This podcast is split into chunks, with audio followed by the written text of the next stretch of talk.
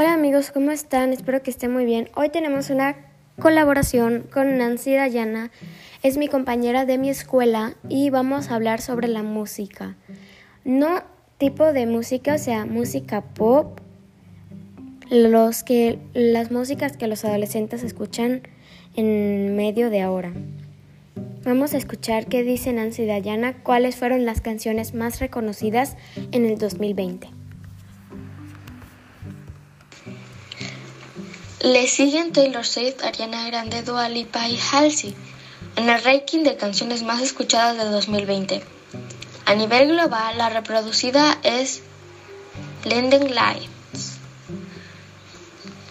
de The Weeknd, que acumula más de 1.500 millones de escuchas.